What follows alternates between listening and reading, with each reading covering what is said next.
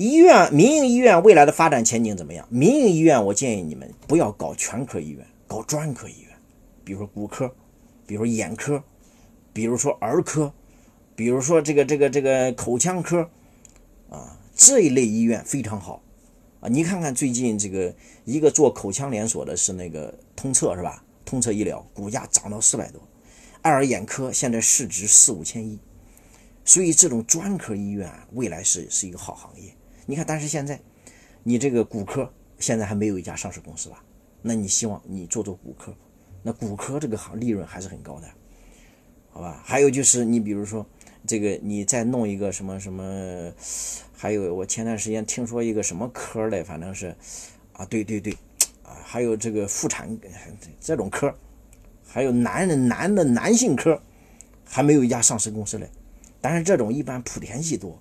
是慢慢这人都不大相信他，但是目前这个这个口腔啊和眼科啊，这个我建议你可以做一做啊，包括儿科现在也很好。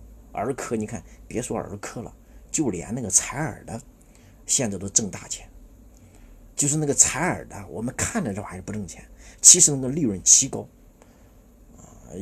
也而且这个在各个城市这种采耳店越来越多，有没有发现？啊，这个隔几百米就一家，隔几百米就一家，啊，你采耳的、洗脚的、养生的，你看现在他们还都没有上市公司呢。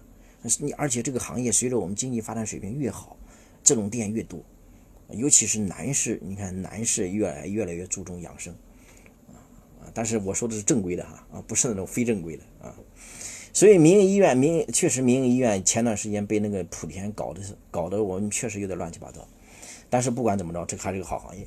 他风在摇他的业，和朋友合伙，一共三十万左右创业，成立工作室好还是什么好？你成立工作室啊，你记住，工作室叫个独，就是个人独资企业。个人独资企业好处是啥？坏处是啥？你听好，好处是它只有个人所得税百分之二十，它没有企业所得税，所以它极简单。税收就很少，你相比有限责任公司来讲，你又有增值税，又有企业所得税，又有个人所得税，乱七八糟，你挣一百块钱，六十块钱交税了。但是你个独百分之二十，尤其是去江西新余呀、江西萍乡啊，包括宁波呀这些地方，他还给你做到核定征收，核定征收有可能你核到七个点，给你核到五个点，和你核到九个点，那这样的话你的税收就会更低。所以你看，我们 N 多明星，他老喜欢成立工作室，为啥呢？因为税收最低啊。因为明星他们成立的公司，基本上全收入没费用。你说他有啥费用？又没成本，又没原材料，又没费用。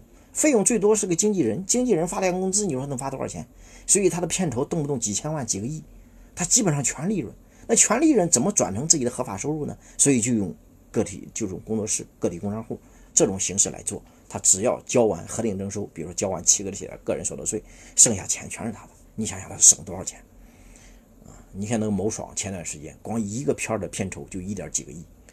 那如果是你要你要是按公司那了不得了，公司首先个人企增值税十三个点然后企业所得税二十五，个人所得税二十，你发现一点几个亿，剩下你自己还不到了四千万。那如果个人如果用工作室呢？工作室比如说核定征收五个点那我就五交五百万的税，剩下一点几个亿全是我腰包的合法收入。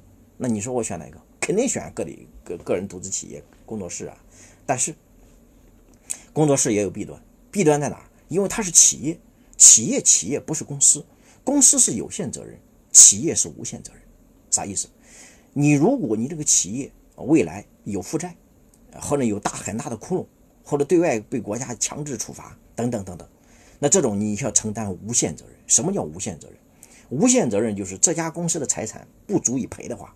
你你用个人家里的钱赔，你的别墅，啊，你的你的车，全得给我搭上去。如果还还不上，你就会被列为失信，啊，所以说这是无这是无限责任。所以你就会选，你比如说我这个行业基本上风险很小，然后我就想税收少一点，那就用成立工作室。那你说老师，我这个行业啊，这玩意风险很大，风险很大怎么办？风险很大，你要用钱买平安，用钱买平安就要成立什么？成立有限责任公司啊，就那么简单。所以说，你选择用什么，你就是要从风险和收益两方面考虑。啊，你想选收益最大化还是风险最大化，你自己选。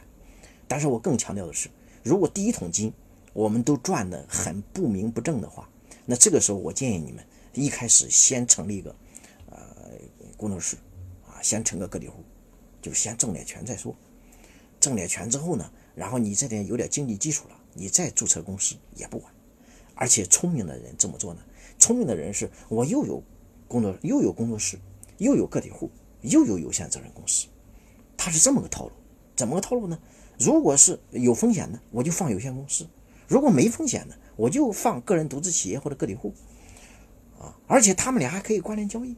怎么关联交易？比如我个体户、个人独资企业，这玩意儿收钱给谁收钱？给我的有限公司收钱。然后我有限公司往那个那个工作室打钱，工作室给那个开票，然后这边有限公司还可能做费用，这边把收入也可能交完个人所得税就可以把钱拿回家。所以还有这种套路的。所以这种套路多得多啊，好吧？